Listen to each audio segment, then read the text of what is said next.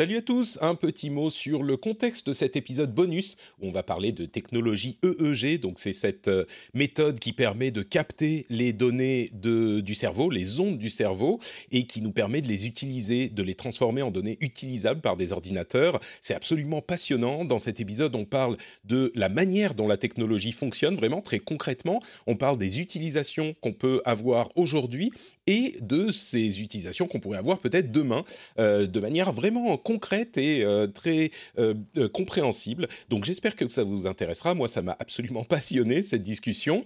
Et en fait, la manière dont l'épisode est né, c'est que c'est Ford qui a contacté, qui nous a contacté pour faire un épisode sur le sujet. Nous, on y pensait depuis un moment, et notamment depuis l'arrivée de Neuralink, la startup d'Elon Musk qui fait ça d'une manière un petit peu différente. Et Ford a cette technologie en recherche et développement pour essayer de comprendre ce qui se passe dans la tête des coureurs automobiles quand ils sont en train de faire leur meilleure performance. Donc ils essayent d'analyser ce qui se passe dans le cerveau. Donc euh, c'est une technologie qui les intéresse bien sûr. Et comme moi ça m'intéressait aussi, je me suis dit bah ok, vous pouvez sponsoriser un épisode spécial sur le sujet. Super, on va faire ça. Euh, par contre, bien sûr, on a nous-mêmes trouvé les intervenants de manière complètement indépendante.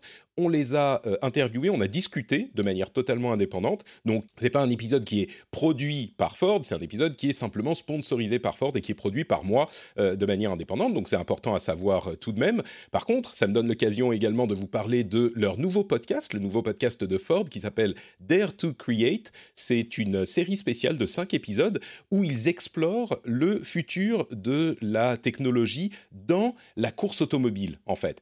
Et euh, ils couvrent plein d'aspects différents. Ils parlent à des athlètes, à des ingénieurs, à des neuroscientistes, etc., etc. Et ils parlent de la manière dont le sport automobile, la course automobile est influencée par la technologie et où elle va euh, et dans quel domaine ça peut avoir une influence. Donc c'est euh, hyper intéressant. Si vous vous intéressez à l'automobile en général et puis bien sûr à la course automobile en particulier.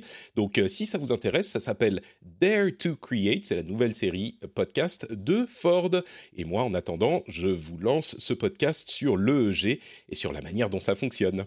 Grosse bise, à tout de suite.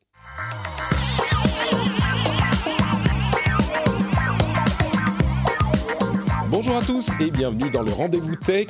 C'est une émission où généralement on couvre l'actu tech, on parle de PC, d'internet, de tout ce qui fait l'actualité des technologies qui sont dans tout notre monde et dans tout notre quotidien. Mais aujourd'hui, on a un épisode spécial bonus où on va parler d'un sujet spécifique, l'EEG. Alors, qu'est-ce que c'est l'EEG J'espère qu'à la fin de l'épisode, vous pourrez répondre tous, tous les auditeurs pour répondre à cette question comme des pros. Mais euh, c'est pas une technologie simple à appréhender. On a beaucoup de fantasmes, d'idées peut-être qui sont tirées de la science-fiction, auxquelles on va peut-être tordre le cou et puis peut-être euh, donner des espoirs d'y arriver un jour. Je suis Patrick Béja et je suis très heureux de recevoir aujourd'hui deux experts du sujet. On a d'un côté Diane Reco, qui est euh, chercheuse en neurosciences cognitives. Bonjour Diane. Bonjour. Et de l'autre côté, Johan Attal, qui est euh, président, CEO, on va dire CEO dans la tech, euh, ça fait plus euh, buzzy, c'est bien, CEO de MyBrain, qui développe un casque qui est basé sur l'EEG, on en parlera peut-être un petit peu tout à l'heure, et qui accessoirement est docteur en imagerie cérébrale et traitement du signal, ce qui est important aussi. Bonjour Johan. Bonjour. Euh, je vais vous laisser vous présenter peut-être un petit peu tous les deux pour que les auditeurs euh, sachent à qui ils ont affaire. Euh, Diane, honneur aux dames, je vais te laisser te présenter en premier. Donc, qu'est-ce que tu fais dans le domaine de l'électroencéphalographie? Alors, donc moi, je suis jeune chercheuse, je suis en, phase de, de terminer mon doctorat. je travaille au Centre des sciences du goût à Dijon en neurosciences cognitives, donc, où j'étudie en fait la perception multisensorielle euh, chez le nourrisson. Donc en fait, j'utilise l'EEG euh, au quotidien pour, euh, pour mesurer la, réponse cérébrale dans le cadre de la perception visuelle chez, chez des nourrissons de 4 mois. Donc application assez concrète, même si c'est de la recherche fondamentale. Voilà, exactement. Et Johan, donc, euh, toi, tu étais dans le domaine médical et puis tu es passé, euh, tu es devenu start-upper, je crois, on peut dire ça? Exactement, exactement. J'ai commencé comme, euh, Diane dans, l'académique. Donc, j'ai fait une thèse à l'Institut du cerveau et ensuite un postdoc. J'ai travaillé sur plusieurs modalités, notamment l'EEG. D'abord travaillé sur les AVC, sur la prédiction de la croissance des infarctus et ensuite sur des méthodes pour euh, travailler la reconstruction de l'activité cérébrale en EEG et en magnétoencéphalographie. Quand on parle d'EEG, c'est aussi bien parfois de parler de magnétoencéphalographie, on en parlera si vous voulez. Et ensuite, j'ai lancé MyBrain. Euh, voilà. Très bien. Très bien. Euh, donc, Bon, on a eu des termes un petit peu euh, euh, cryptiques, mais l'EEG, euh, je parlais de, science-fiction et un petit peu de fantasme. Peut-être que certains des auditeurs ne savent pas vraiment de quoi il s'agit. L'EEG, donc l'électroencéphalographie, je vais essayer de faire une présentation super simple et puis je vais me retourner vers vous pour nous dire exactement de quoi il s'agit. Mais ce que j'en comprends, j'ai un petit peu travaillé le sujet, c'est que c'est tous les moyens ou des moyens de lire et de transformer en données vraiment exploitables par des ordinateurs les cerveaux, les signaux électriques qui viennent du cerveau, de l'activité du cerveau. Donc, de la même manière que ce qui me paraît central dans cette technologie, c'est la transformation en données informatiques. En fait, on a plein de moyens de transformer en données informatiques tout plein de choses, euh, que ce soit des euh, préférences, les activités des réseaux sociaux qui nous donnent des informations sur nous, ou dans des domaines de santé, il y a plein de choses aussi. Mais là, c'est l'activité du cerveau qui va être transformée en euh, données exploitables pour mieux se comprendre, euh, pouvoir euh, comprendre ce qui se passe dans le cerveau quand on fait différents types d'activités, et puis étudier tout ça finalement, et peut-être ensuite avoir des, actions ou agir sur les activités des gens. Bon, ça, je vais vous laisser expliquer ces choses-là pendant que les pendant que les ambulances arrivent pour venir nous chercher du côté de chez Johan. Diane, est-ce que mon explication de euh, moyen de lire et d'avoir des données sur les signaux électriques du cerveau, est-ce que c'est euh, juste comme explication? Oui, oui, oui, c'est une, une mesure de l'activité cérébrale directe, en fait. Donc, notre cerveau, c'est un, un, gros organe qui est composé de plein de choses et en partie des neurones, donc ces, ces cellules spécifiques euh, du cerveau qui fonctionnent à l'activité électrique, qui vont faire des, des, décharges électriques et communiquer entre elles par un signal électrique. Et en fait, donc il y a, plusieurs euh, mesures cérébrales possibles et le G va, utiliser justement euh, la mesure électrique. Donc euh, on va pas on va pas stimuler électriquement, ça c'est d'autres techniques qui vont le faire. Là en fait, on va vraiment poser des capteurs à la surface de la tête et pouvoir enregistrer l'activité cérébrale, l'électricité en fait qui va arriver jusqu'à la surface de la peau. Euh, et donc, c'est euh, vraiment la, mesure la plus directe qu'on a euh, pour, pour avoir l'activité cérébrale. C'est marrant parce que quand on parle de mesurer l'activité électrique du cerveau, moi j'ai tout de suite l'impression que est-ce qu'il y en a vraiment qui arrivent jusque au-delà du crâne et puis à la surface de la peau? Moi je pense à immédiatement la, la start-up d'Elon Musk, Neuralink, qui insère des petites ces électrodes, j'imagine, dans le cerveau mais on arrive quand même à lire les choses simplement en posant. Euh, peut-être qu'on peut parler de comment ça se passe concrètement. C'est en posant des, c'est des électrodes. Je me souviens plus de mes cours de physique. Oui, oui, c'est ça. C'est ça, des électrodes. Ok, j'ai pas dit trop de bêtises. C'est des électrodes sur le crâne, quoi, finalement. Oui, en fait, euh, donc c'est des électrodes. C'est un, un, mot. Euh, un mot ingénieux pour dire que c'est des capteurs en fait, mmh. des capteurs qui vont être très sensibles et qui sont spécialisés dans la détection du signal électrique. D'accord. Concrètement, bah, peut-être Johan, je te donne la parole aussi. Cette description, c'est effectivement la bonne. On va lire les signaux du cerveau. C'est un moyen de lire. Alors, je schématise beaucoup. Hein. C'est vraiment les signaux électriques spécifiques. On a différentes longueurs d'onde, etc. Mais c'est pour lire ce qui se passe dans le cerveau, en fait. Voilà, l'EEG est une méthode, comme l'expliquait Diane, qui permet de, de suivre les flux d'informations que le cerveau se passe en interne en fonction de ce qu'il vit, de manière consciente ou inconsciente. Donc, notre état mental. Et l'EEG est une très bonne image du, flux de nos états mentaux. On peut dire d'une certaine manière que l'esprit, c'est vraiment le cerveau en action. Donc quand on a euh, cette mesure de cette dynamique, de cette action, on peut suivre ce qui se passe au niveau de l'esprit des gens. C'est un, complément de ce que dit Diane, euh, qui est quasi philosophique, mais, mais c'est aussi fort que ça de faire de l'EEG, de l'électroencéphalographie. C'est alors tu dis des choses effectivement qui sont assez euh, à la fois euh, je dirais enthousiasmantes, presque presque inquiétantes et peut-être qu'on va en parler dans, dans un petit moment. Mais euh, je, voudrais qu'on détaille la technique, c'est-à-dire que très concrètement on a ces électrodes qui se posent sur le cerveau. C'est des, des, sortes de, de bonnets avec des petites électrodes. Ouais, vas-y Diane, c'est des bonnets avec des électrodes, c'est ça? Oui, oui, tu disais, euh, tu disais qu'on les posait sur le cerveau. On les pose oui, pardon, sur la, oui, sur la, la, peau, oui, sur la tête. On n'est pas encore dans, la science-fiction comme ça. Alors après, oui, tu parlais de Neuralink, c'est ça, qui fait des, des insertions directement euh, dans, dans, le cerveau, euh, il y a effectivement des, des, des électrodes qu'on appelle intracrâniennes qui vont être insérées directement euh, dans le cerveau. en général, donc c'est dans, dans, le cadre d'opérations à crâne ouvert, notamment je sais que ça se pratique auprès de patients épileptiques qui sont volontaires pour passer des expériences en plus sur des, pour, pour qu'on puisse collecter leurs données cérébrales et qui du coup, bah, puisqu'ils ont une opération à cœur ouvert, pardon, à, crâne ouvert, euh, on va pouvoir en profiter pour euh, mettre des électrodes directement euh, dans le cerveau et avoir des mesures un peu plus profondes, on va dire, au, niveau, au niveau de l'enregistrement. Parce que, comme je disais, en fait, l'activité de surface qu'on va capter avec les électrodes qu'on met à la surface de la peau, au niveau du scalp, on appelle ça comme ça, en fait, ça, ça prend qu'une partie de l'activité cérébrale, euh, celle qui arrive jusqu'à la surface. Et c'est aussi une, euh, on va dire, c'est le, regroupement d'une activité qui provient de certaines régions, mais qui est entre guillemets un petit peu grossière. Si on veut faire mmh. des mesures un peu plus précises au niveau de la localisation de certaines structures très précisément, on va compléter avec d'autres techniques de mesure qui, elles, vont avoir l'inconvénient d'être beaucoup moins précises dans le temps. Euh, ce qui est très avantageux avec le G, c'est qu'on est sur une mesure en temps réel, vu qu'on est sur l'activité électrique, en fait, bah, euh, c'est de l'instantané. On est sur une mesure à la milliseconde près. Euh, et donc ça, c'est un, réel avantage, bah, notamment pour tout ce qui est tout ce qui est en temps réel, quoi. C'est on ne va pas s'intéresser à telle structure, etc. C'est vraiment comment ça se passe là maintenant? Qu'est-ce qui se passe dans ma tête? Ouais, donc on rejoint ce que disait Johan. Vas-y, vas-y.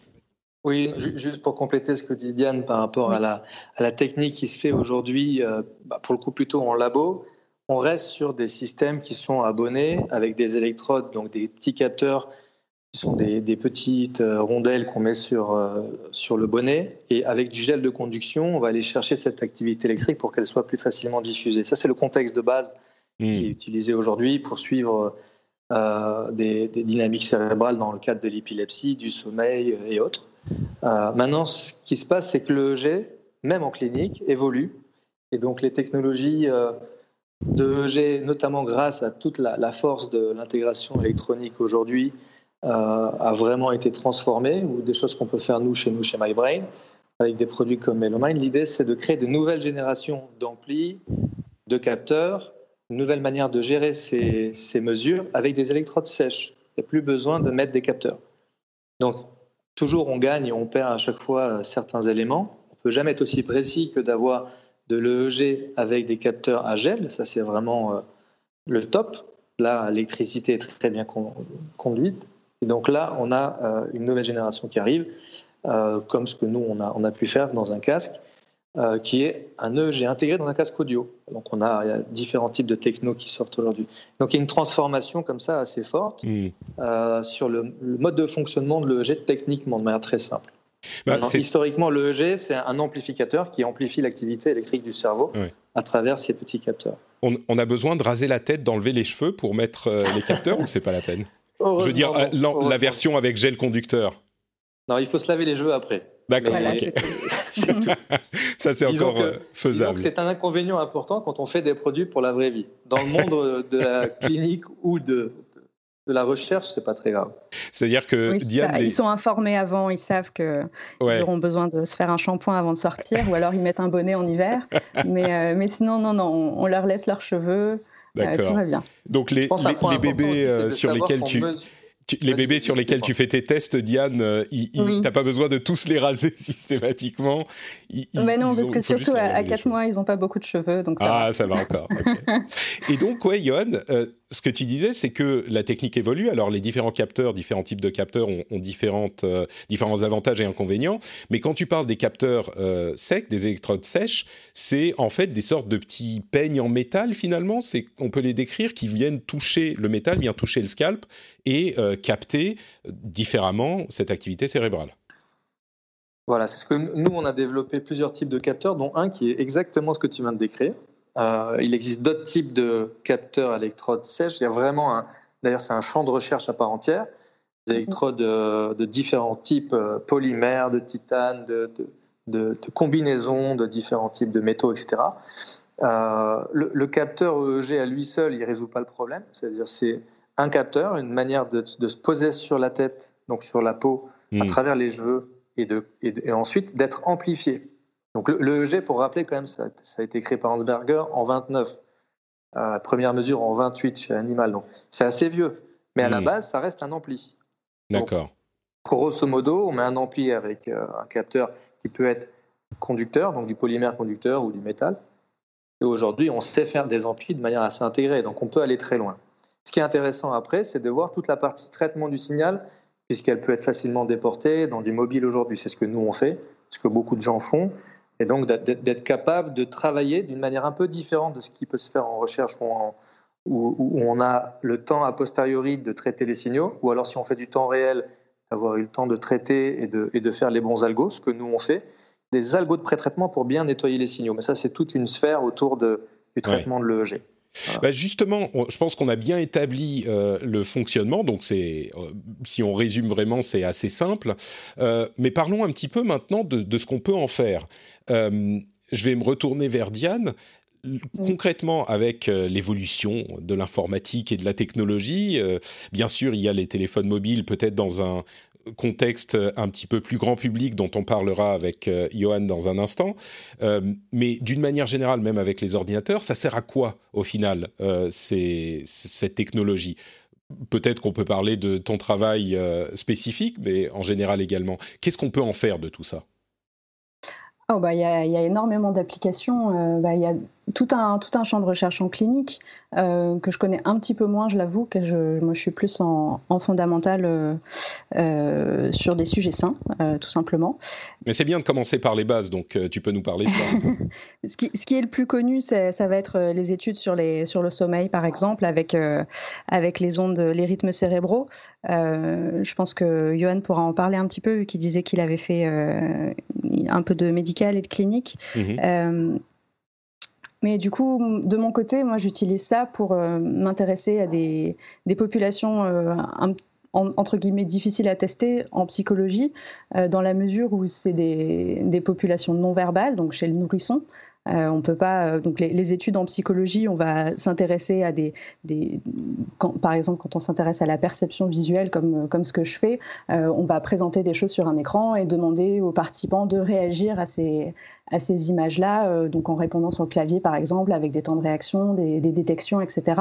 ce qui est beaucoup plus difficile à, faire avec un nourrisson, par exemple. je te confirme, j'ai un enfant de deux ans. Jusqu'à il y a pas longtemps, j'avais pas lui poser des questions, il me répondait pas. Ça lui, ça lui a pris très longtemps. Hein. Et donc, euh, donc nous, un moyen euh, pour, euh, pour aller un petit peu plus loin dans ça, juste, parce qu'après, il y a, d'autres méthodes qu'on appelle comportementales, où on va s'intéresser à des mesures indirectes de perception, comme le temps de regard, par exemple.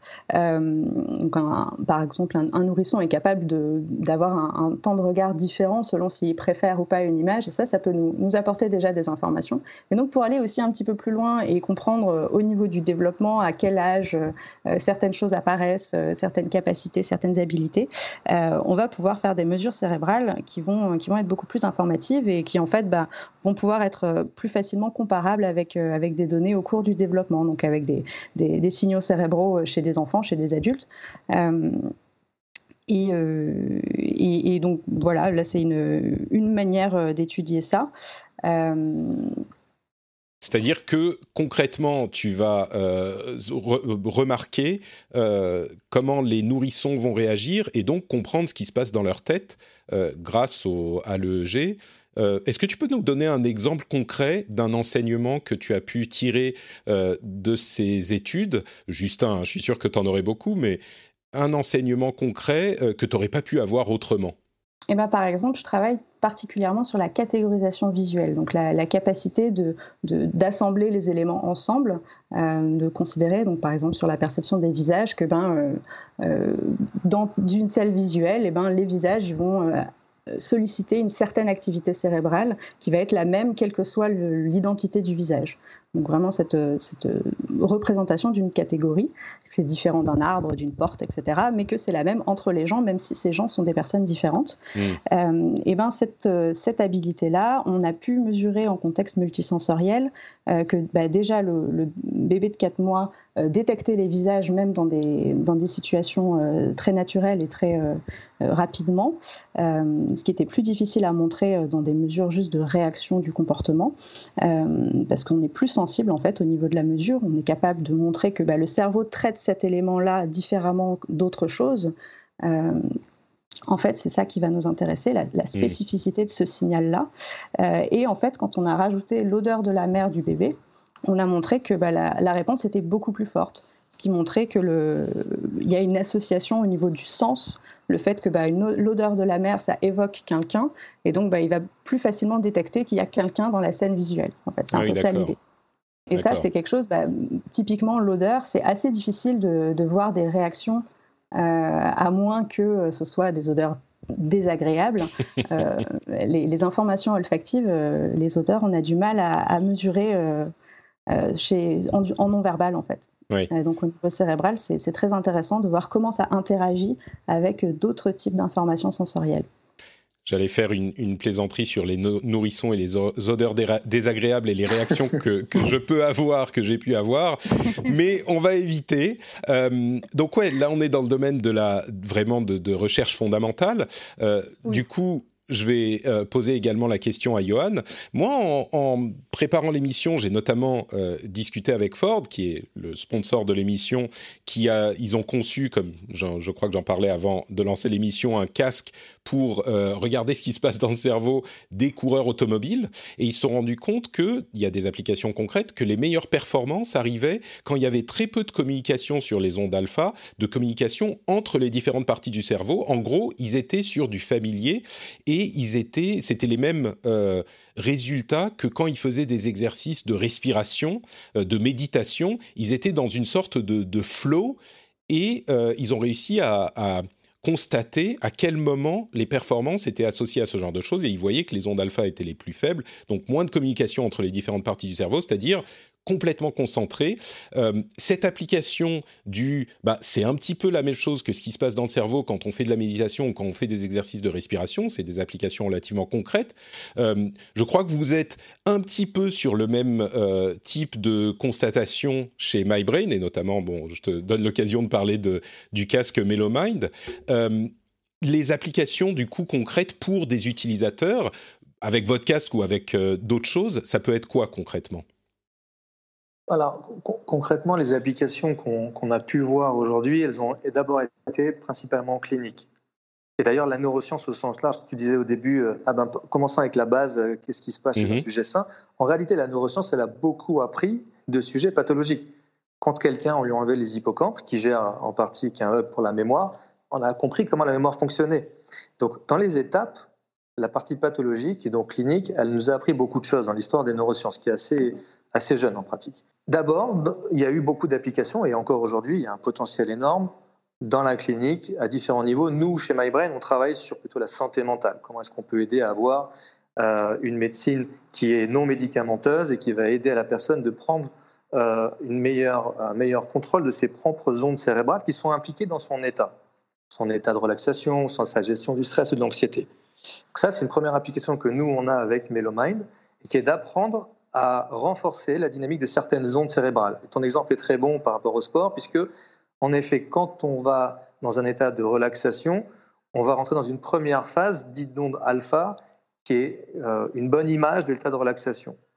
Ici, on commence à s'entraîner, on va augmenter ces ondes alpha, et puis ensuite, on va redescendre dans un niveau qui est encore plus bas des ondes θ, qui est un peu la limite avant qu'on s'endorme, les ondes delta. et, travailler ces différentes ondes cérébrales, et ce que je décris là est somme toute assez basique, c'est presque du Wikipédia, euh, c'est déjà des premières applications. Ensuite, euh, mais as parlé de plusieurs choses. Euh, je t'interromps une seconde. Euh, l'intérêt du coup de ces applications qui commencent à arriver, je me trompe pas, hein, ça commence à arriver euh, au niveau technologique, on commence à pouvoir créer des applications grand public, tant au niveau matériel que, que logiciel. Tu parlais de l'analyse du signal qui est compliqué aussi, mais qui peut se faire sur les téléphones mobiles.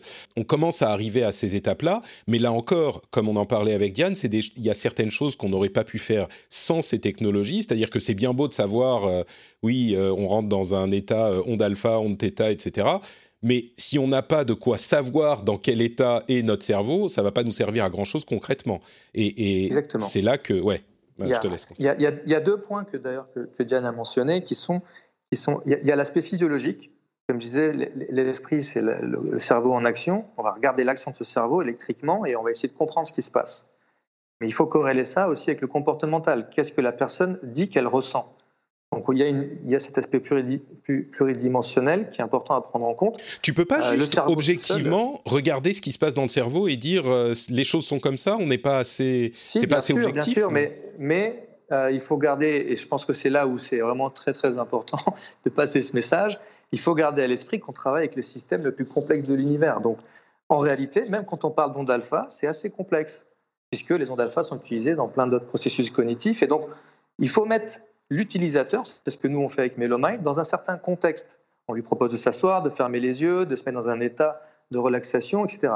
Et donc on le met dans un contexte dans lequel corporellement il s'inscrit dans une dynamique dans laquelle son cerveau va générer certaines ondes et on l'entraîne à aller plus loin dans cette dynamique. Donc tu essayes d'éliminer les variables qui pourraient faire que les résultats seraient moins fiables. Ouais. Hmm. Voilà. Et, et, et, dire que le cerveau à lui seul va nous donner l'information, c'est possible, elle existe, mais dans un énorme bruit et donc, avec le temps, avec la quantité de data qui augmente, l'information, etc., on va pouvoir apprendre plus de choses. C'est ce qu'on fait un peu déjà chez nous.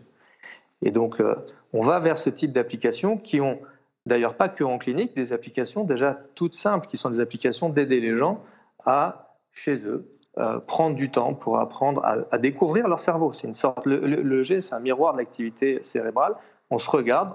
alors nous, on le fait à travers l'audio. Donc on donne en audio la dynamique des ondes cérébrales. Et donc les gens apprennent à se découvrir d'une certaine manière. Ils rentrent dans leur inner space, dans leur espace intérieur, et ils se rendent compte de ce qui se passe de manière intelligible avec un son sur un processus dont ils sont inconscients. Donc là, on arrive avec un niveau d'information qui est différent. Tu aujourd'hui, on utilise l'ordinateur ou le téléphone avec un système périphérique, nos doigts, nos yeux, nos oreilles. Là, on vient apporter, grâce à l'EEG, une nouvelle dimension d'information intelligible, toujours via le système périphérique, mais euh, sur un système qui est lui inconscient. C'est-à-dire que e concrètement, l'EEG, quand on disait euh, en début d'émission, ça permet d'avoir des données euh, de, lire et de transformer en données exploitables. Je dis on, mais c'est moi, donc je m'attribue la paternité de cette formidable explication. C'est-à-dire qu'en l'occurrence, là, c'est une application très concrète à laquelle j'avais pas du tout pensé. En fonction des, de, cette lecture des, ondes du cerveau, de l'activité du cerveau, vous allez transformer ça en son, c'est ça que je comprends? Exactement. Et, donc, ça va permettre, ça, donne une sorte de, de sixième sens, j'exagère, mais, mais à peine.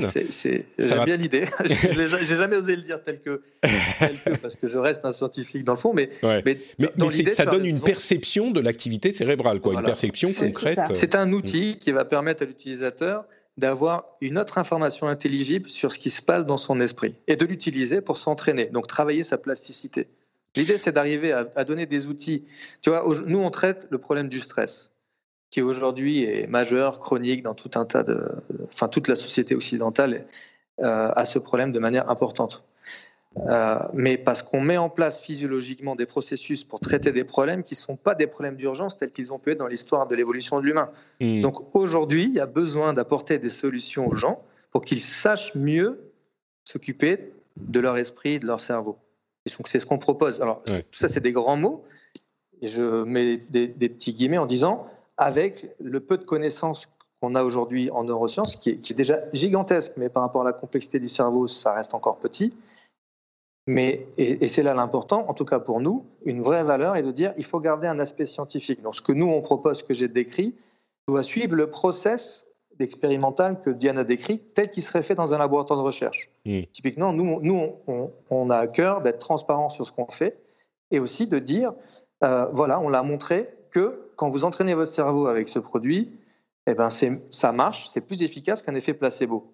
Et ça, c'est essentiel. Beaucoup de gens aujourd'hui proposent des solutions sur le cerveau qui sont euh, soit un peu farfelues, soit très marketing, mm. parfois très sérieuses. Et il y, a, y, a y a pas mal de gens de plus en plus sérieux dans ce domaine qui arrivent parce que c'est un potentiel important. Le flow, par exemple, tu parlais du flow chez les sportifs, c'est. je pense à ça pour les joueurs. Les joueurs connaissent ça aussi. Euh, quand on joue à des jeux vidéo, parfois on rentre dans une, un état de conscience un petit peu euh, pas différent, mais enfin qui est, qui est particulier. Modifié, ouais. Ouais, où on est complètement dans l'activité qu'on fait, on, met sa réflexion consciente presque de côté, et ça, on peut l'analyser grâce à des, outils de ce type. C'est un. Tout à fait. C'est un, ce qui me plaît beaucoup dans cette euh, discipline, c'est que ça donne accès à des données. On l'a vu, la tech, euh, dans certains domaines de la tech, c'est beaucoup ça, c'est avoir accès à différentes données, savoir, quand on dit euh, la connaissance est un pouvoir, vraiment là on est en plein dedans, c'est un, un, horizon qu'on ne connaissait pas, auquel on n'avait pas accès, que l'EEG permet de, de, de, mettre à disposition du grand public. Euh, et donc, ce qu'on fait de ces données après, bah, ça peut être plein de choses, comme par exemple le fait de transformer ces données en son pour pouvoir les percevoir. C'est une application hyper intéressante. Est-ce qu'il y en a d'autres auxquelles vous pourriez penser? Diane, je t'ai entendu tout à l'heure euh, acquiescer sur euh, une des choses que, que disait Johan. Est-ce qu'il y a d'autres applications concrètes pour le grand public? Je sais que c'est pas ton domaine, mais est-ce que euh, tu peux en imaginer ou même est-ce que tu en connais qui soient disponibles aujourd'hui? Alors oui, donc moi, je, pratique pas le neurofeedback. Euh, donc c'est comme ça que ça s'appelle. On fait un, feedback en fait sur l'activité neuronale euh, par plusieurs euh, plusieurs moyens. Donc, bah, Johan utilise des sons.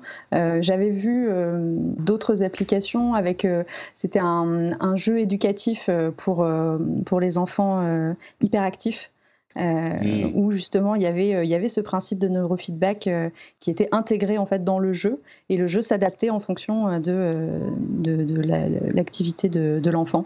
D'accord. Donc oui, on, peut avoir une réaction directe à l'activité cérébrale qui peut être plus précise que d'autres types de, de, de signaux. c'est le produit, le produit Koala permet hmm. de diminuer les troubles de l'attention chez les enfants hyperactifs. Voilà, ça devait être ça, oui.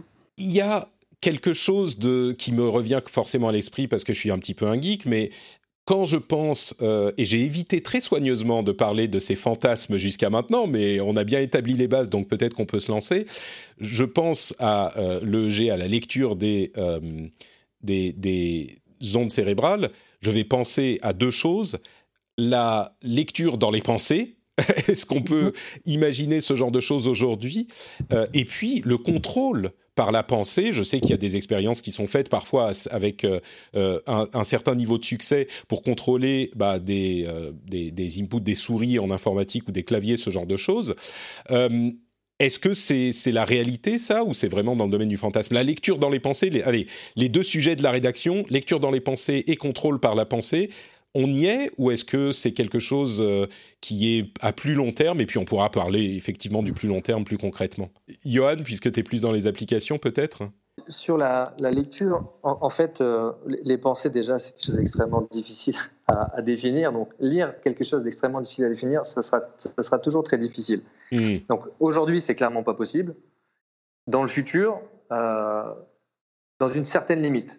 Et je, donne un exemple simple. Il y a une étude qui a été faite déjà il y a une bonne quinzaine d'années par un chercheur en IRM, pas en EEG, mais ça pourrait être fait en EEG, qui lisait dans les pensées les, et qui allait décoder le type d'image qui était présenté visuellement à un utilisateur.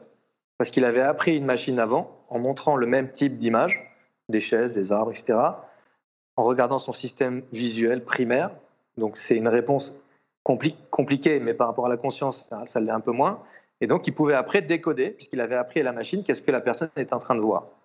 Ça, ça commence à exister, c'est possible, et ça, ça existera d'ici quelques années. Mais c'est loin d'être tes pensées, ou hmm. encore moins ce que tu peux commencer à projeter ou euh, tout, à, décider. Enfin, derrière les pensées, il y a tout un tas de processus cognitifs très complexes, la décision, la motivation, le reward. Enfin, c'est gigantesquement compliqué. Hmm. On peut, on peut même pas percevoir le. On, ne peut même pas percevoir l'état d'esprit, savoir si quelqu'un est plutôt triste, plutôt content. Ça, oui. Même ça, c'est oui, ça, quand même. Ça, c'est différent. Voilà. Ça, ça Peut-être tu veux répondre sur ça, tu travailles dessus. Tu peux. Je bah, la parole. alors oui, donc tu as parlé un petit peu de decoding. Effectivement, c'est une, une, technique qui est de plus en plus utilisée, euh, qui est basée sur des modèles statistiques. Donc effectivement, on va euh, prendre une partie des données qu'on collecte euh, chez, chez un, un pool d'individus, euh, qu'on va, euh, qu'on va passer dans, un, dans un, un, système qui va en extraire les, les régularités pour comprendre, en fait, bah, quand on a présenté ça, le signal cérébral correspondait à ça. Et en fait, après, on va tester, le mettre à l'épreuve en lui donnant un autre, d'autres activités cérébrales et en lui disant, bah, du coup, retrouve à quoi ça correspondait. C'est un peu ça le principe du decoding. Mmh. Euh, et, et, donc ça, c'est, c'est, c'est quelque chose qui, qui qui est passionnant et qui passionne beaucoup de, beaucoup de chercheurs.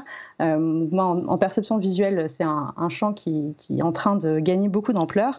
Euh, mais comme, euh, comme disait Johan, effectivement, on va être quand même assez loin euh, aujourd'hui encore de, euh, en fait, bah, ouais. ça correspond pas à lire dans les pensées. Ça correspond à éventuellement comprendre, retrouver euh, qu'est-ce qu'on a vu, qu'est-ce qu'on a entendu à ce moment-là. et aussi, la limite de ça, c'est que pour l'instant, on arrive assez bien à le faire pour les données d'un individu pour voir qu'est-ce que euh, ces données montrent mais on n'arrive pas trop à croiser entre les individus. C'est-à-dire, bah, si euh, l'ordinateur s'est entraîné, en fait. euh, voilà, bah, en fait, chez moi, telle image, elle va euh, évoquer euh, tout, un, tout un nombre de choses qui vont se, se, transmettre dans mon signal cérébral. Si l'ordinateur, il apprend avec moi, bah, il ne va pas forcément euh, trouver la même chose quand il va lire ton mmh. signal à toi faut encore l'entraîner euh, spécifiquement pour chaque personne. Je suis sûr que euh, le jour où Facebook et, et d'autres euh, marketeurs trouveront euh, ce type de, de moyens d'avoir des données sur nous, ils trouveront de quoi en faire quelque chose. J'en doute Facebook pas. Facebook a monté un lab pour ça. Hein. Facebook a monté oui, un lab il y a deux ans pour ça. Ça, ça me surprend pas du tout, du tout. D'ailleurs, d'ailleurs, Mark Zuckerberg avait fait un tweet en disant on va faire écrire les, les posts par la pensée.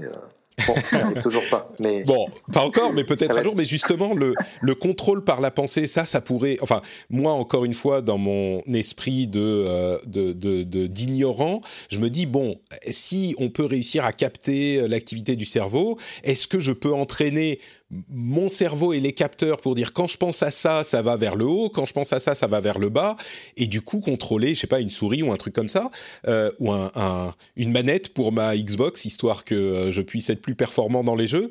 Est-ce que ça, c'est du domaine euh, du possible aujourd'hui, ou là encore, c'est pas assez précis, ou c'est pas, c'est pas tout à fait... Ça, ça, fait longtemps que c'est possible, mais comme tu viens de le dire, c'est, c'est pas encore assez précis, et mmh. comme l'a expliqué Diane, c'est très dépendant les différents classeurs de classification des états. Donc il faut bien entraîner la personne, et puis une personne, même son propre état émotionnel évolue, donc tu la fais re re retester un mois après, il y a un petit peu d'apprentissage à refaire. Et il y a un autre élément qui est le temps, le temps de latence. Il faut pouvoir décoder, faire du decoding euh, temps réel pour contrôler quelque chose avec le EG aujourd'hui. Ça nécessiterait en fait d'avoir beaucoup de capteurs pour avoir un niveau de classeur mathématique très très performant. Euh, donc avec des choses du grand public, c'est un peu plus difficile, ou alors il faut être vraiment sur des, des, des, choses très précises dans le système visuel ou auditif qui ont, dont la réponse est, est, assez générique à travers les gens, peu variable, mais même là, ça reste encore très complexe. Donc euh, oui, c'est pas forcément plus performant que d'utiliser un eye tracker qui va être beaucoup plus rapide et qui va avoir une réponse très très très euh, bonne et rapide. Euh, si tu fais ça en EEG, bah, tu as toute l'histoire de la classif, etc. et de l'apprentissage. Maintenant, L'idée aussi, c'est que tout ça, c'est une question de data. Donc potentiellement, dans 15-20 ans, la quantité de data sur le G va évoluer. Et plus tu as de data, et si les conditions sont bien posées en termes de paradigme expérimental au démarrage, dans le contexte dans lequel tu mets la personne, eh ben, tu diminues la variabilité aussi. Donc il, faut, voir à quelle vitesse vont aller les différentes choses. Juste une petite parenthèse sur un, une chose que tu as dit tout à l'heure, qui, qui est, je pense, intéressante dans la partie décoder les pensées. Tu as, tu as mentionné les émotions. Est-ce que c'est possible de savoir si les émotions sont plutôt positives ou négatives? Alors, c'est pas lire dans les pensées, mais ça, ça existe. Et c'est des marqueurs, des biomarqueurs qui sont plutôt stables et stables à travers les gens. Donc, sans même avoir un apprentissage en amont, on peut déjà donner ce type d'informations. Nous, on le fait pour différentes sociétés pour lesquelles on fait du conseil. Et, c'est des, éléments qui aujourd'hui sont plutôt stables. Après, quand on va un peu plus loin dans la lecture des émotions, et, et Diane, c'est le cœur de son travail, donc je te, je te donne la parole là-dessus. Tu as sûrement beaucoup plus de choses à dire que moi, mais ça devient plus complexe. Donc ça dépend jusqu'à quel mmh. niveau on veut avoir une de certaine précision. lecture. Voilà. Et, et, du coup, est-ce que euh, la tendance, on va peut-être parler, tu parlais de, de, 15 à 20 ans, euh, si on observe la tendance, est-ce qu'on est en train de se dire que les choses vont se préciser dans les 5-10 ans et que ça va pouvoir donner des applications concrètes? Et même d'une manière plus générale, on va conclure là-dessus, vous qui suivez ces domaines de très près, euh, quelles applications vous pourriez voir dans les 5 à 10 ans à venir, on va dire, euh, qui pourraient être euh, vraiment intéressantes pour le grand public, donc une application vraiment concrète de cette, de cette captation de, de données cérébrales? Je ne sais pas si Diane, toi, c'est ton, c'est ton, tu fais de la recherche, donc peut-être que tu verras les choses qui se passent à 5-10 ans, mais.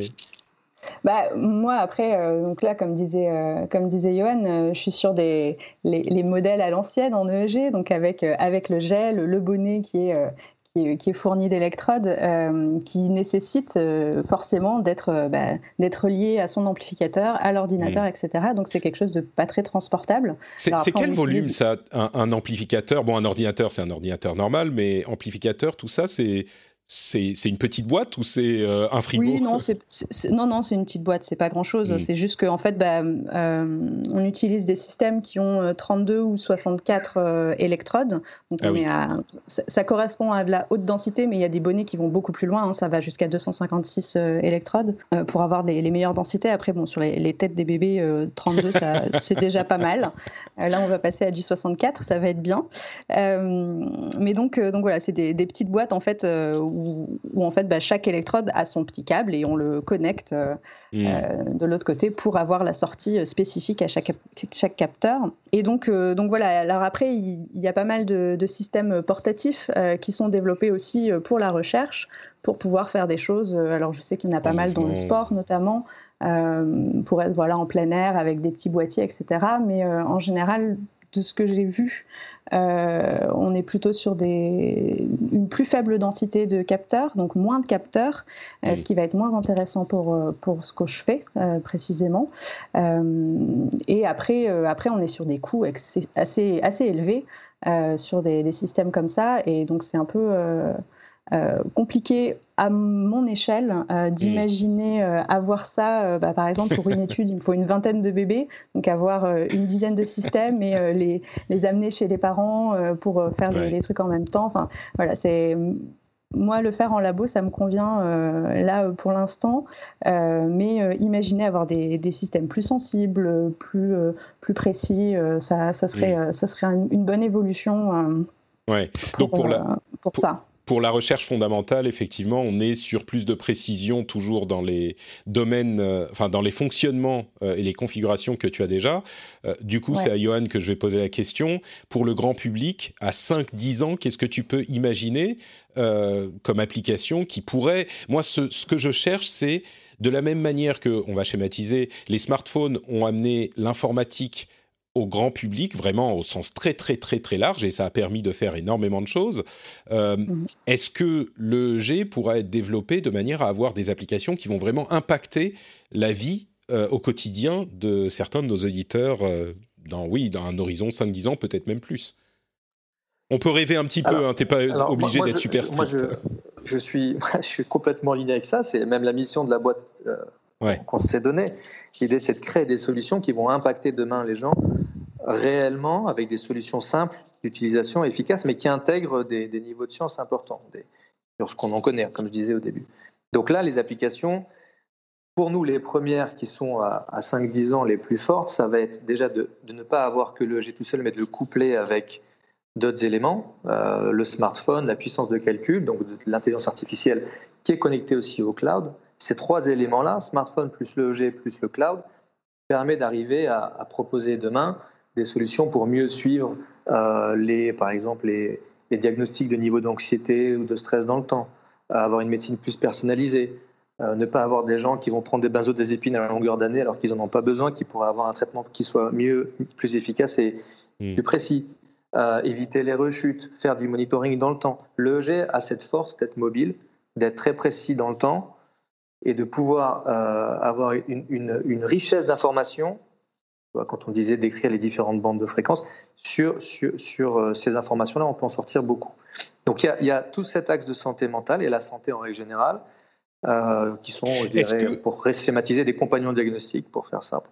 Est-ce que pour, pour, avoir accès à ces données, du coup, il faut avoir un EEG sur la tête en permanence Et donc, est-ce que... Alors, c'est ça. Le, l'EEG a le défaut d'avoir besoin d'être sur la tête. Ouais. le jour où on pourra, le capter, on pourra capter les ondes cérébrales à distance, je crois qu'on aura d'autres problèmes qui vont se poser. Alors, il, il existe des EEG sans contact, mais qui ne sont pas encore performants suffisamment, en tout cas par hmm. rapport au niveau que nous, on attend, qui n'ont pas besoin d'être sur la peau, mais à quelques millimètres, donc sur sur, le, sur les cheveux. Ça fonctionne pas très bien encore. Mais ça veut dire aussi, et c'est ça, je pense, les applications les plus fortes que je peux te donner, euh, et ce dans quoi nous travaillons, euh, c'est d'intégrer le EEG dans la vie de tous les jours. Donc, la première chose qu'on a faite, c'est d'intégrer un EEG dans un casque audio. Euh, demain, ça va, être, ça va être intégré dans des casques de moto, dans des casquettes, etc. Il y a, le EEG va être intégré dans tout ce qui est proche. Et le EEG, il faut le voir aussi plutôt aussi comme quelque chose qui est connecté à tout le reste. Aujourd'hui, tu as, as, des écouteurs Apple qui mesure le cardiaque, euh, le next step, ils vont mettre de l'EEG, puisque tu peux mesurer de l'EEG dans l'oreille. Hmm. Donc, ça va venir. Ah oui, c'était une question que j'allais te, poser. Et bon, on pense à Apple parce qu'ils sont très sur la santé, mais de manière générale, un écouteur euh, qui va être dans l'oreille, ça peut mesurer, en théorie, euh, suffisamment bien les, les, signaux du cerveau pour faire office d'eux. Peut-être EEG un peu simple, mais c'est possible. On n'est pas obligé, on n'est pas obligé d'avoir encore une fois, un horizon de 5-10 ans, ça pourrait fonctionner dans l'oreille. C'est pas euh, forcément. Ah, c'est même pas un horizon de 5-10 ans. Tu as ah plusieurs sociétés qui font déjà ça aujourd'hui. ah oui, d'accord. C'est des petites et jeunes sociétés, donc c'est pas encore mature. Euh, Apple va pas sortir un produit qui est pas 100% fiable, donc ils vont mettre un certain temps à le sortir, mais d'ici 5 mhm. ans, enfin moi je donnerais moins que ça. Je pense qu'ils sont déjà en train de bosser sur le sujet et que ça va sortir prochainement. Maintenant, la question c'est quelle est la quoi ça sert Mesurer, mesurer du, cardiaque, déjà, ils ne savent pas trop qu'est-ce qu'ils vont en faire. Ça va être utilisé euh, pour les programmes de sport, etc., ce qui est très bien. Potentiellement, ils font des études en parallèle pour en faire des outils de diagnostic ou d'aide de diagnostic, ce qui est encore très bien. Parce que pour moi, la, frontière entre ce monde-là, la vie de tous les jours et de la clinique, elle va être complètement changée. Elle est de plus en plus fine. La médecine se fait dehors, elle ne se fait plus que seulement à l'hôpital. Et l'EEG a sa place à part entière. Il y a vraiment beaucoup de choses qui vont être développées sur le sujet. Donc demain, typiquement, tu prends des, écouteurs euh, dans lesquels tu mets de l'EEG euh, pour suivre euh, des, ne serait-ce que pour suivre des, je sais pas moi, des, patients épileptiques ou le monitoring des fonctions cognitives chez les personnes âgées. il y a beaucoup de choses. L'EEG peut dire plein de choses. Maintenant, et, c'est là où il faut faire attention, c'est qu'il faut garder en tête certaines limites de ce qu'on peut en comprendre le jet doit être à certaines, euh, donc les capteurs doivent être sur, doivent être sur certains, euh, certaines régions du cerveau pour bien capter certaines fonctions cognitives. Donc on peut pas faire, on peut pas tout faire juste en ayant des mmh. EEG dans les oreilles. Voilà. donc il y a cette euh, contrainte de position quand même. C'est ce que j'allais ce que j'allais compléter. Oui, on a on a évoqué au début. J'avais fait le petit parallèle avec d'autres techniques que j'ai pas forcément citées, mais en disant que le G était plutôt forte dans la résolution temporelle, mais pas franchement la résolution spatiale. Donc, il faut en fait être euh, au plus proche de l'endroit qu'on veut mesurer pour pouvoir le mesurer au, plus précisément possible. Donc, si on se limite juste à des écouteurs dans les oreilles, bah, euh, par exemple, bah, le système visuel qui est plus à l'arrière de, la tête, on aura beaucoup moins accès euh, à ce type d'informations. Donc, si on reste sur des écouteurs qui effectivement sont, sont un, un petit objet euh, qui est très discret et que, euh, qui est complètement intégré dans les, dans les habitudes euh, du grand public, ça va être assez limité en termes d'application et de, de, type d'information qu'on peut, qu'on peut utiliser. On, va capter les signaux, des signaux spécifiques, mais pas l'ensemble de ce qu'on peut avoir par l'électroencéphalographie en général si on a accès. C'est tout bête, hein on est à, quelques centimètres de l'endroit où on pourrait avoir plus d'infos, mais il n'y a, pas, a pas de raccourci possible. Il faut être, en tout cas aujourd'hui, sur l'endroit spécifique, quoi. Mais oui, parce qu'en fait, bah, notre cerveau, il est en activité en permanence. Donc, c'est pas parce que c'est juste à quelques centimètres. En fait, comme tout fonctionne en même temps, euh, bah, du coup, ces 3 centimètres-là, c'est 3 centimètres de neurones qui sont actifs et qui vont empêcher euh, la, captation du signal qui nous intéresse si on est intéressé par une autre région. D'accord. Après, les marchés du sport et les marchés du jeu sont des marchés très, très, très euh, pushy sur le système. Ils ont sorti d'ailleurs plusieurs produits. Les années passées, Nintendo avait fait une manette avec de l'EEG. C'était trop tôt, ça n'avait pas fonctionné, l'électronique n'était pas encore prête, etc. Mais, ça avance tellement vite et il y a, un nombre de sociétés et de laboratoires de recherche qui travaillent sur cette intégration, ces nouveaux capteurs et cette nouvelle génération de traitement du signal et d'intelligence artificielle, cette augmentation de la quantité de data que il y a fort à parier que le monde du jeu intègre et le monde de l'entertainment en règle générale intègre des mesures émotionnelles dans pas très longtemps. Là, on parle dans quelques années. Euh, le monde de la clinique, comme j'expliquais, les différents cas, soit diagnostic, monitoring ou traitement non, médicamenteux, on est déjà dedans et il y a une, forte dynamique qui est en marche. Euh, sur les troubles de l'attention, le sommeil, le stress, l'anxiété, la dépression, etc. Il y, y, a vraiment une dynamique forte dans laquelle le G est en train de s'intégrer. Maintenant, le cerveau reste encore une fois la chose la plus complexe sur laquelle on travaille, donc ce n'est pas simple de sortir des applications euh, grand public sur laquelle on peut apporter en toute transparence à nos clients quelque chose qui, qui leur serve dans la compréhension qu'ils ont non de, de, ce qui est censé faire. Euh, euh on a quand même un, un, contexte où on reçoit une information, il faut la traiter tout de suite dans l'immédiateté et il faut que ça soit 100% répondant. Mm, mm. fiable. Le, cerveau, c'est voilà, peut-être un point. Moi, c'est un point important sur la question de contrôle. Pourquoi nous, chez nous, on n'a pas été faire des, machines pour contrôler des souris ou autres? C'est parce qu'on pense que la richesse de l'information cérébrale, il faut l'étudier et il faut l'apporter à l'utilisateur pour ce qu'elle est, pas pour faire du contrôle de souris. Il y a des, eye trackers et, du contrôle sur des muscles qui fonctionnent aussi très bien pour faire ça. Par contre, leur donner une image de ce qu'est leur état mental ou de comment évolue leur pathologie, ça, c'est intéressant. Mm. Et en tout cas, nous, sur l'aspect santé, c'est ce vers quoi on pousse un maximum. Ouais. Bah, je comprends bien. Bon, c'est un peu vos, vos domaines euh, également, mais je comprends bien que euh, moi, mes fantasmes d'applications grand public un petit peu fun, euh, c'est pas forcément la première étape de ce qui va se développer.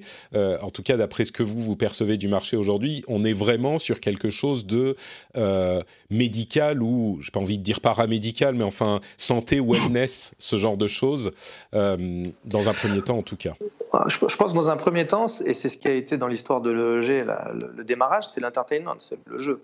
Ah oui. Euh, Mattel avait fait un jeu, pour, je ne sais pas si tu te rappelles de ce jeu, il fallait, fallait se concentrer pour faire monter une bille. En réalité, le monde du jeu, c'est le, premier marché où ça va éclore. Le second, vraiment en masse. Le second marché, ça va être celui du sport, je pense. La santé a un, business qui est encore un peu plus, qui, qui met du temps. Il y, a, il y, a, des réglementations, il y a tout un tas de choses qui font que c'est plus long. Mm. Mais, mais, globalement, c'est euh, trois, quatrième marché il y a des marchés sur lesquels ça va aller très vite et où la, nécessité d'avoir de la performance est moins importante. D'accord. Donc euh, oui, il va, il va y avoir des choses dans le ça va arriver. Donc dans, tu dis, toi, un horizon de 5 ans, ça va commencer vraiment à arriver. On est à un niveau de développement de la technologie qui euh, nous permet de dire que... Euh, est-ce que tu es enthousiaste quand tu dis à 5 ans, ça va vraiment arriver ou est-ce que tu crois que non, non, c'est... Là, on y est, quoi? Euh, je te demande de, te mouiller, peut-être que tu vas, faire, tu vas prendre ton joker.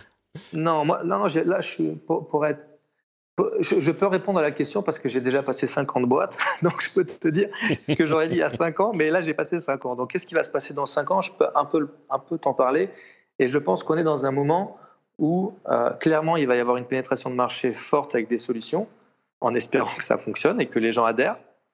Euh, parce qu'il faut aussi leur apporter quelque chose qu'ils comprennent. Mm, mm. Euh, et ça, c'est pas facile. C'est ça, c'est plus difficile de faire ça que de faire des EEG mobiles. Euh, et, ça, dans les cinq prochaines années, ça, ça va vraiment éclore. Maintenant, est-ce qu'on va arriver à, à, faire pénétrer aussi vite que la nouvelle manette de, PlayStation? Ça ira toujours moins vite. Oui. Est-ce que ça va prendre? C'est une autre question. Mm. Ok. Bah, très bien, merci à tous les deux pour ce euh, long et précis exposé sur cette technologie assez euh, enthousiasmante. Diane, oui, tu voulais ajouter quelque chose? Euh, non, moi juste sur les perspectives, à chaque fois qu'il faut imaginer le futur sur la, technologie et la science, je repense à quand je revois des films des années 80 et qu'ils imaginaient les, écrans géants mais encore cathodiques. Et du coup, je me dis non mais en fait, on ne peut pas prévoir, c'est pas possible. Oui, c'est sûr que oh, c'est un petit jeu auquel euh, on risque de se brûler un petit peu les ailes. Euh, c'est bon, c'est amusant quand même, mais mais il y a aussi des choses. Euh, il y a aussi des choses qui se concrétisent pas exactement comme on les imaginait, c'est vrai, mais les écrans géants, ils n'ont pas de tube cathodique, mais ils sont là avec des LED et, oui, oui, ils sont beaucoup plus présents dans les environnements, c'est sûr. Ouais, on est, d'accord. Tu, tu, prends Neuralix, tu parlais tout à l'heure de Neuralix. Euh, le gars est quand même en train de, proposer une solution qui dit d'ici fin 2021 que celui qui voudra se le mettre dans la tête pourra le faire. C'est quand, quand, même, quand même pas rien. Ce qui est marrant à avec. C'est fait par Metronix, Abbott et autres qui font ça pour des gens malades. Oui. Tu vois, Parkinson et autres. là, c'est une autre dimension. Ce qui est intéressant, c'est que sur ce genre de choses, et même si le personnage est un peu controversé, avec euh, Elon Musk notamment, la, mhm. ces, choses qui paraissaient, pour le coup, vraiment du domaine de la science-fiction euh, qu'évoquait Diane, en quelques années, quand il s'y intéresse, on se rend compte. Alors, il est peut-être à la limite, il voit des domaines qui sont à la limite de se concrétiser, mais en quelques années, ça devient vraiment concret. Et là, en l'occurrence, bon, c'est pas disponible à tout le monde encore, et même si ça prend deux ou trois ans de plus, bah, on a vu par le passé qu'il réussit à développer ces choses-là de manière assez convaincante. Donc, oui, peut-être que ça arrivera. Mm, mm. Bon, bah merci euh, à tous les deux. Avant de se quitter, je voudrais bien sûr vous donner euh, l'opportunité de, de, nous dire où on peut vous retrouver. Alors, je sais pas si Diane, toi, tu as euh, par exemple un compte Twitter ou un endroit où tu veux diriger les auditeurs, ou alors si tu es, si, si c'est pas forcément la peine et que tu es tranquille avec tes nourrissons, mais est-ce que tu as une activité en ligne à, à, proposer aux auditeurs? Oui, j'ai un compte Twitter. Après, bon, c'est mon, c'est surtout un profil professionnel pour moi. donc, j'ai pas mal de tweets en anglais sur le développement du nourrisson et sur les auteurs. Mais, euh, mais voilà, si, si, ce genre de choses vous intéresse. Euh, euh, bah, donne-le, je mettrai le, le, nom dans les, le compte dans les notes de l'émission, mais donne-le nous ici, comme ça les gens sauront. Je suis en train de me demander lequel c'est. Et sinon, si vous cherchez mon nom, vous me trouverez. Je me tag pas souvent. Diane, le truc. Diane Reco, R-E-K-O-W. Et on mettra le lien dans les notes de l'émission. Oui, euh, merci. et euh, Johan, bien sûr, bah, MyBrain. De, de mon côté, c'est sur mon LinkedIn. Euh, Johan Attal, sur mon LinkedIn, vous allez me trouver. N'hésitez pas à m'écrire. D'accord, super. Bah, je te remercie. Je te remercie également, Diane. Euh, merci à tous de nous avoir. Merci à toi. C'était un plaisir d'être avec vous. un plaisir partagé. Merci de l'invitation. Et, merci à tous de nous avoir écoutés. Et puis, on se retrouve dans quelques jours pour euh, bah, l'épisode classique avec l'actu qui est forcément toujours euh, pleine de choses intéressantes. Je vous fais de grosses bises à tous et à très vite. Ciao, ciao.